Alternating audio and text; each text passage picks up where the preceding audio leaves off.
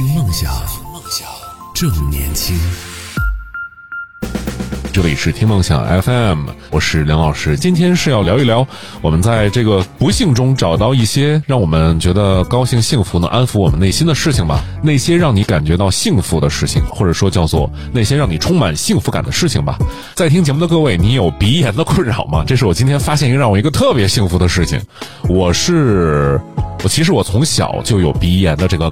这个问题就是春秋季的北京啊，它会有特别强烈、明显的季节温度变化，而且呢，干湿它会有一个比较大的变化，于是很多人就会对这个空气的变化、温度变化产生过敏，一直在打喷嚏啊、眼角流泪啊。那北京呢，还有这么一个问题，以前它要治沙防风沙，因为从内蒙古或者从更远的地方吹来沙子，于是开始种各种植物。他要种很多的植物来防止那个风沙，但是选择种这个植物呢，就可能就会掺进来一些要飘一些絮呀，或者喷一些什么草啊什么的，然后有很多人就会对花粉或者蒿草过敏。我就是这两者之就是皆有，很长一段时间我都要啊打喷嚏。你看我现在这个鼻子声音就是我特别难受，一到九月八九月份。八月末九月初，然后或者呢三四月份的时候啊，简直没法活了，一直在流鼻血。然后今天我偶然想到，你说在鼻子上如果能涂一层类似于护手霜或者什么啊擦手油之类的，你看我直男这种形容，我只能想出擦手油这种事儿，就是在鼻在鼻腔内部能涂抹薄薄一层，会不会就能够既给鼻子保湿，又能够隔绝掉那些让我过敏的事情呢？于是我就找来了。我还找女同事要的一个凡士林的一个特别有点油性比较大的这么一个护手霜，我就涂在鼻子内侧。然后从我涂完之后到现在，我一点都没有再打过喷嚏了。但是确实鼻子里面会老有一种，啊，充满东西的那种感觉。但比打喷嚏和流鼻血，还有我难受到每次喝水吞咽，我都会觉得啊，这个这一套呼吸吞咽系统都好疼啊。现在没有了，非常舒服。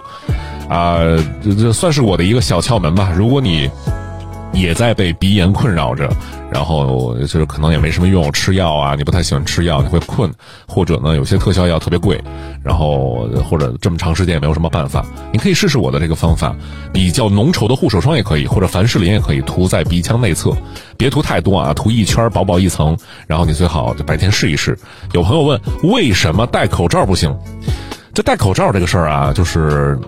比如像我这种，我经常运运动啊，我锻炼，我肺活量就是要求比较大，我戴口罩特别憋闷的慌，而且戴口罩，你晚上睡觉不能戴口罩这个事儿，对吧？你会窒息的。就是在晚上睡觉最尴尬，就是早上起来，我基本上鼻腔里边充满了血，我一醒鼻子鼻涕就全都是血，两个大血块就出来了。所以我想到这个办法，哎，这就是一个解决的事情了。这个可能在听节目的很多人都是。我我觉得南方朋友比较多啊，呃，就这北方朋友如果有这样的问题啊，强烈建议你试一试。这也算是最近以来给我带来幸福感不小的事情。其实幸福感这个事儿啊，你天天沉浸在幸福之中，你反而体验不到幸福本身这件事情。你只有经历过一段不如意或者不舒服或者特别别扭的那种感觉，哎，于是乎呢。突然解决了这个麻烦，你从这个糟糕的状态中出来了以后，你就会觉得啊，如梦初醒，如释重负，啊，醍醐灌顶那种舒服，那么幸福。当然，今天说的事情好像也不都是那种从一个糟糕的状态走向好的状态这种舒服，有很多事情。呃，我看看，好多朋友都在聊说。前两天在直播间中奖了，这是在咱们的直播间吗？咱们的直播间现在还搞这一套中中中奖的这个事儿来拉收听率吗？我的这个时呢，都从来没跟人说过有中奖这种东西可以发呢，对吧？行，哪天咱们凑齐五百名听众，咱们抽一次奖，好不好？你可以把任何你觉得让你感到幸福、让你觉得舒服的事情、回忆或者某个印象，或者。也许你觉得这样对你来说应该会很幸福的事情，你把它告诉我，告诉大家，咱们一起分享。我觉得，在痛苦之中，在不如意中，在当前的一些灾难中，只能从这其中找到一些真实的意义。这些真实的意义就是如何取悦自己，让自己能够找到要珍惜生活、珍惜身边人、珍惜取悦自己的机会的这些这些事情吧。所以呢，今天我们聊的就是让自己啊感到幸福又感到就是感到舒服的事情。好，说回这个话题，让我幸福的事情。其实，如果哎，我现在我真是没有什么内涵了，也没有那么以前那么装了。现在我能想到让我幸福的事情，我第一想到的可能就是吃和喝这个事情。哎，人生嘛，无非就是吃吃喝喝、玩玩乐乐。吃喝这个事情很重要，但是能从这吃喝里面找到幸福感，它一定不是平时啊，我今天吃了个很好的东西，这事儿就完了。它绝对不是那样的。让我能有幸福感的事情，可能随着这个年龄的在，对吧，在慢慢的变大，是吧？这个油腻感的增生，我特别爱过节。现在我特别喜欢过春节。还不是那个西方那种乱七八糟节，以前还是吧，还整个事儿，还圣诞节什么这个那个的。现在都特别爱过春节，就特别喜欢大家一家人团聚，然后在一起吃个饭。其实端午什么的这个临近啊也还行，但春节那会儿我觉得就特别应景儿，是吧？大外边都那么的冷，大家都在屋里边暖暖和和的。北方嘛有暖气，暖暖和和的；南方现在也可能有暖气了，也可以暖和一点。然后一起看个电视啊，一起大家聊一聊天啊，会玩牌的玩个牌呀，或者干一点自己喜欢的事情啊。然后晚上的时候大家一起包个饺子呀，坐在那儿想一想今年有意思的事情啊什么的。所以说到吃，我可能第一想到的就是春节时候的这些吃食。前两天我同事还问我说：“梁老师，你的那个就是 safe food 或者说 comfort food，就是。”让你就是安全食物，或者叫做舒服食物，就是你没有的选的时候，你会选的那个食物是什么？我毫不犹豫我就说饺子，对吧？可能茴香馅儿啊、韭菜馅儿的饺子，我我我可能你让我吃十天或者吃二十天啊，当然得好吃啊，我应该能能能吃得下来。另外，我认识我我爱人。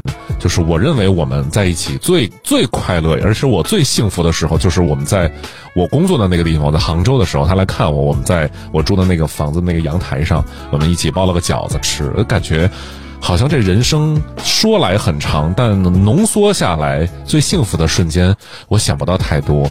我觉得，嗯，能跟家人在在一起团聚吃个饺子，我觉得就是一个特别幸福的事情了。说起饺子这个事儿，我相信南方朋友就特别不屑一顾吧。我也是到了南方之后才发现，这个全中国好像只有北方人对这饺子就有点病态的迷恋，干什么事儿都吃饺子，恨不得是吧？情人节都要吃饺子，什么都要吃饺子。南方吃食好多呀，到清明的时候吃青团，到这个什么时候吃粽子，到什么时候吃鲜肉月饼，然后吃这个笋笋。干吃什么肉之类的，哎呀！但是北方啊，饺子能解决很多问题，所以有关吃喝能够让我想起来最幸福的事情，我觉得饺子肯定算是其中之一。莫喜喜这位老朋友说啊，幸福的事就是现在二十度，用勺子挖着半个西瓜，这个温度再吃西瓜是是不是就会拉肚子了？我认为最幸福的事情一定是特别热那种天而且热到那种。就是你要崩溃了，就是你跟谁都没有好脾气，每天就流着汗，三十度、三十五六度。今年这个热的天气，好像全中国都都是挺热的。就是在那个时候躲到一个阴凉处，哎，吃那种冰镇的西瓜，我觉得那个是挺幸福的。而且我小的时候，我住的那个地方它是有那种打的井的，我家的老人会把那个。拴一个桶，然后把那个西瓜固定在桶底，然后再把桶沉到井里边，然后让井，然后把这个西瓜一直镇着，冰镇着。等到晚上的时候拎上来，那个刀刚碰到西瓜的时候就咔啦就碎开了，然后里边那个红色的瓤儿啊，然后汁水啊，就慢慢的往外冒，然后一个人捧一个。那个西瓜还不能常吃，因为吃真的会拉肚子。而且小的时候吃，我现在好像没有这种感觉了。小的时候吃。吃这个西瓜，凉西瓜，你吃的太快的话，它会让你的头很疼。我也不止吃西瓜，包括吃那什么冰棍之类的，也都会。就是你吃的太急太猛的时候，你就会觉得哦，怎么头一下被压迫到了。所以就是常温吃西瓜，嗯，这是一个很奇怪的幸福点。但是如果你喜欢的话也好啊。我相信其实吃这个事儿对于很多人来说是一个人生大事。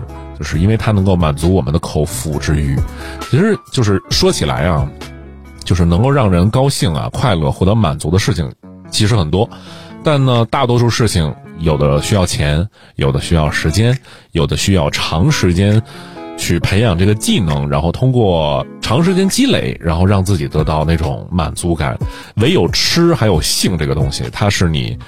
就是生理，你天生就如此，食色性也嘛。就是你会觉得这个东西天生的，它是免费赐予你的。当然，你去吃这个东西的话，还是要花钱的。但是满足口腹之欲是一个挺简单的。呃，我认识一个朋友，他特别爱特别会吃，他全世界吃，所以到后来我问他你爱吃什么呢？其实他也说不出来。反而我倒觉得，就这种事情，如果你干的时间太长，你可能就忘了我最初找寻食物本味的那个那个感觉是什么了。当然了，这可能也是我嫉妒人家的说法，人家全世界什么都吃过，我也很羡慕的。说起吃，我还想起一个。平时生活啊，由于我住的这个地方就是离我上上班其实不是特别远，很长时间我都没有一个吃早餐的习惯。虽然大家都说早睡早起身体好，早早饭吃个饱是吧？什么或者早饭吃到好，中午吃个饱，晚上就是少吃点是吧？这是最合适的。但其实大多数人的生活都是反过来的，早上不吃没时间没胃口，各种借口。到中午的时候，对吧？早上没吃，那中午肯定得大快朵颐，得很很搓一顿，但有时候又搓不了。太多，因为时间有限，你要上班。对于一个对于一个，但是晚上的时候，你一定是报复，报复性饮食，对吧？暴饮暴食，玩命就往这个身体里边塞呀，对吧？恨不得这个，对吧？自己这个嘴能扩张到跟腰一样粗，然后就把食物哐哐往里倒最好。所以，就是吃饭这个事儿，我觉得就是我们一般都会忽略掉早餐。我是在外边旅行的时候，我才发现吃早餐啊这个事儿，如果能够吃得非常丰盛，真是一个很好的事情。因为你出去玩的时候，你很可能中午饭你是会略掉的，晚饭一般你能照顾到，中午饭出去玩你很，你有时候你吃不到太好的东西，所以早上无论是酒店的自助餐，还是你去玩的时候订那个 Airbnb，对吧？宿舍啊民宿，他给你做的饭，早上一定要吃好。而且早上我喝我一开始认为吃点碳水高的东西，喝点牛奶、吃鸡蛋就可以了。后来发现这些东西都没用，必须得吃点咸的东西。那如果是肉的话，就更好了，对吧？这些东西真的扛时候。我在二零一八年、一七、一八年两年，我都去内蒙。有那么七八天去跟着一个团队去当地采访，去看他们治理那个风沙治，然后然后种植被的那么一个团队，要跟着他们在那儿待着，每天消耗很大。我们都五点就从基地出发，往最深处的草原开，然后开到那儿以后，然后中午可能就拿面包凑合凑合，然后晚上可能八九点钟才回到基地再吃饭。于是早饭成了这一天最重要的事情。我跟你说，在草原上吃早饭，我说是纯正的草原啊，不是说就去草原的一个城市吃早饭。可能很多南方朋友对草原没有什么概念，你们可能对海的概念或者对湖泊的概念、山的概念更多一些。草原这个事儿啊，就像是一个你看不见头，它是一个蔓延，就是非常迷茫的一个状态。如果你是一个近视眼，你到了草原上，你不用戴眼镜了。不是说你的视力会变好，是因为这那个地方太大了，你完全不需要戴着眼镜去分辨任何东西，因为这你看什么都看得清楚。你近处的东西你一离近都看得见，特别远的地方你也看不到太清楚。你戴什么眼镜你也看不清楚，索性就不看了。所以就在草原上，一切都是白天的时候，阳光这个透亮度好的时候，你会觉得啊，好好宽广啊。一到晚上的时候，你会很害怕的。所以。就在这种地方，吃和喝是一个很重要，会能提升你士气和胆量的事情。在草原上吃吃早饭，首先就是奶茶，和你现在在外边喝的那种垃圾是不一样的。你在外边喝的那种垃圾，既没有奶也没有茶，但那妈那玩意儿叫奶茶，对吧？它跟那不一样。在草原上喝的，它真的是奶，然后里边是有它，它先是拿一个大锅，然后把那个砖茶砖啊，就有点像普洱茶，但是品质不太好的茶砖掰碎了，掰到锅里边，然后拿开水先。点一点点，把那个茶砖冲开，很浓，然后再拿奶去冲那个茶水，那个奶的颜色就像是有点桃粉色的，粉粉的这么一锅，但是粉白色吧，这么一锅，然后它会放一点盐，所以那个奶茶，草原上的奶茶它是咸的。我一开始以为这个口感能接受得了吧，但是喝上去以后觉得还不错，真的还不错，因为在草原上你很长时间。你都要干活出汗，你要去流失这些体液、电解质，然后早上吃一些蛋白质足的，然后再喝一点咸的东西，让你觉得浑身有劲儿。那种劲儿是那种，今天我要跟这拼了，那是是那种劲儿，你就就没地儿使的那种劲儿，特别舒服。更奇怪的是，也是更更棒的是，它它会在那个奶茶里边啊，它削肉丁儿、羊肉丁儿。然后你就会在这个奶茶里边发现怎么还有肉块呢？然后还会削一些奶酪，它不像是咱们平时吃那个 cheese 那种奶酪，它是有点像，有点像果冻似的，或者说像丁块状的奶酪，很有嚼头的奶酪，削到那个奶茶锅里面，这一碗有肉、有奶、有咸的盐，还有那个奶酪，你也可以拿一张饼什么的吃。你基本上吃两碗，像我这种身材，我喝一碗或者喝一碗半，这一上午或者一上午加一下午，我什么都不想吃了，就浑身使不完的力气，所以。就是你在只有在强劳动的状况下，或者每天你要奔波于很多乱七八糟事情的时候，你会觉得吃个早饭能够好好的吃个早饭是一个相当幸福的事情。我特别希望就是南方的朋友或者从来没有来过草原的朋友来草原玩一玩。说的好像我是草原人一样，我我是北京人，那只是因为北京离草原还挺近的，有很多个。对吧？大大小小的草原啊，去，而且工作关系嘛，跟草原、草原上的很多朋友也都认识。所以，哎呀，这个说起来已经很多、很、很、很、很长时间没有正正经经吃一个好的早餐了。让我觉得最幸福的早餐一般都有什么呢？我早餐绝对不会搞那些甜的什么蛋糕之类这种东西，我一定要首先要有肉，这个肉还不能是那种酱牛肉凉的那种，一定是煎的肠儿或者画画一点花刀让它。煎一下，然后让它爆开，或者呢，去弄一点那个培根，五六片培根去煎，把那个油煎出来以后，是油倒掉，让它硬硬的放在那儿，或者你就直接，我给大家推荐一个非常棒的做法，你想吃点蔬菜对不对？吃西红柿，你把它就是横着切。别从上往下切，就是你把它理解成横横切面，横截面是一个椭圆的横切片，你把它切成几片薄片，大概有多薄呢？一个，如果你的手指够细或者够粗的话，就一个食指的宽度就可以切成片儿，然后放倒一点油，开中大火，然后去煎这些西红柿，然后撒一点一点盐，撒一点胡椒，就慢慢的煎着，然后。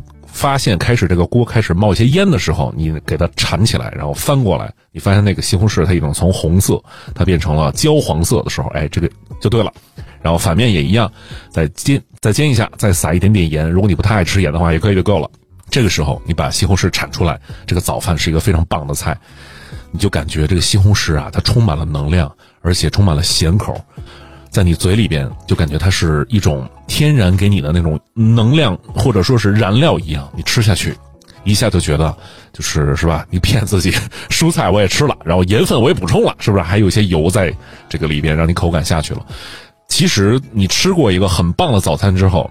你就知道为什么就是咱们的祖先或者咱们的长辈一直在说早饭很重要，但是由于现在大多数咱们的朋友吧，可能这个案头工作更多，在办公室坐着更多，可能你的体力消耗没那么多，大多数都是脑力劳动、脑力消耗。但是脑力消耗呢，它消耗的又都是糖原，所以早上吃一些甜的碳水可能会更有用一些，啊，但是如果是一个。啊，比如说要经常开车出去，要是吧跑腿儿去送个东西，或者长期在外面跑销售、跑会议的，真的建议早上吃一个完美的早餐，它能让你心情好很多，让你觉得幸福感很多，然后呢，你会啊充满对这个生活的期待。来念一下咱们的听众朋友的回复啊，这个喵哥哥说最近吃的最幸福的就应该是知心披萨，知你心意的披萨，对吧？那披萨说我懂你。我西西说请我吃饭就是一件幸福的事情啊，请吃饭这个事儿啊。啊，也是，待会儿咱们再聊吃这个事儿，其实有很多可以聊的。呃，长了翅膀的鸡说，干重重体力活动的时候，肉一定要多吃，它能比主粮提供更多的营养。没错，就是因为咱们这个中华民族，可能比如说汉族啊，因为我我是汉族，我其他民族可能不太了解。就是咱们主要是吃面、吃米、吃粮食更多。其实对于蛋白，尤其肉这种东西摄入不是特别足。可能近些年肉蛋奶可能补充的，就是慢慢在提升这个标准。其实吃肉，我认识很多女生都说自己爱吃肉，真的，在听节目的很多女性朋友啊，我不是。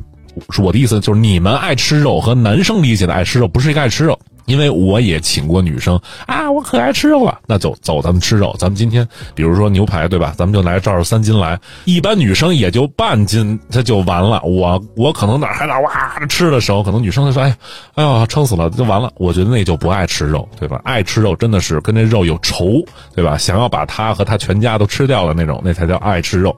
所以呢，但是呢，我又觉得现在能够爱吃肉这事儿，比如说是一个。是个很棒的事情，还有人说这个广州的早茶养活不了我这个浙江的胃呀啊！哎呦，说起吃，广州真是个好吃的地儿。我在广州出差的时候，一定逃不开的那个叫点都德。但后来知道点都德好像在广州是一个比较怎么着，有点像快餐，它很标准，但不是属于好吃那类的，但是应该没错的这么一个早茶。但是对于我这么一个是吧，这么一个外地来来广州来粤的这么一个是吧，一个一个土包子，我就觉得点都德也很好吃了。而且那个去点都德的时候，发现大多数爷爷奶奶呀，都是点一壶罗汉果茶，拿拿报纸或者拿着什么手机之类的在那看聊天。我和另外的几个北方同同事都是啊，这给我来三个，这个来我四四个、五个、六个、七个，来五个，来三套，都是按套来的。然后人家一推的时候，推一个小车，那小车真的是一个金字塔，就一盘一盘一盘一盘的上。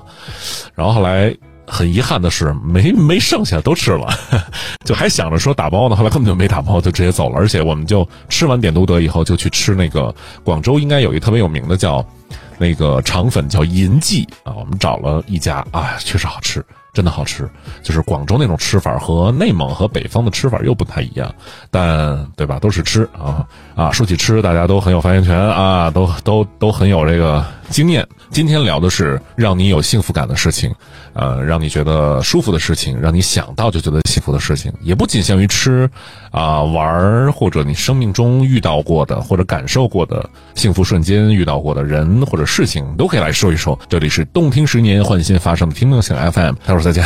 听梦想，正年轻，正年轻，这里是听梦想 FM，听梦想。正年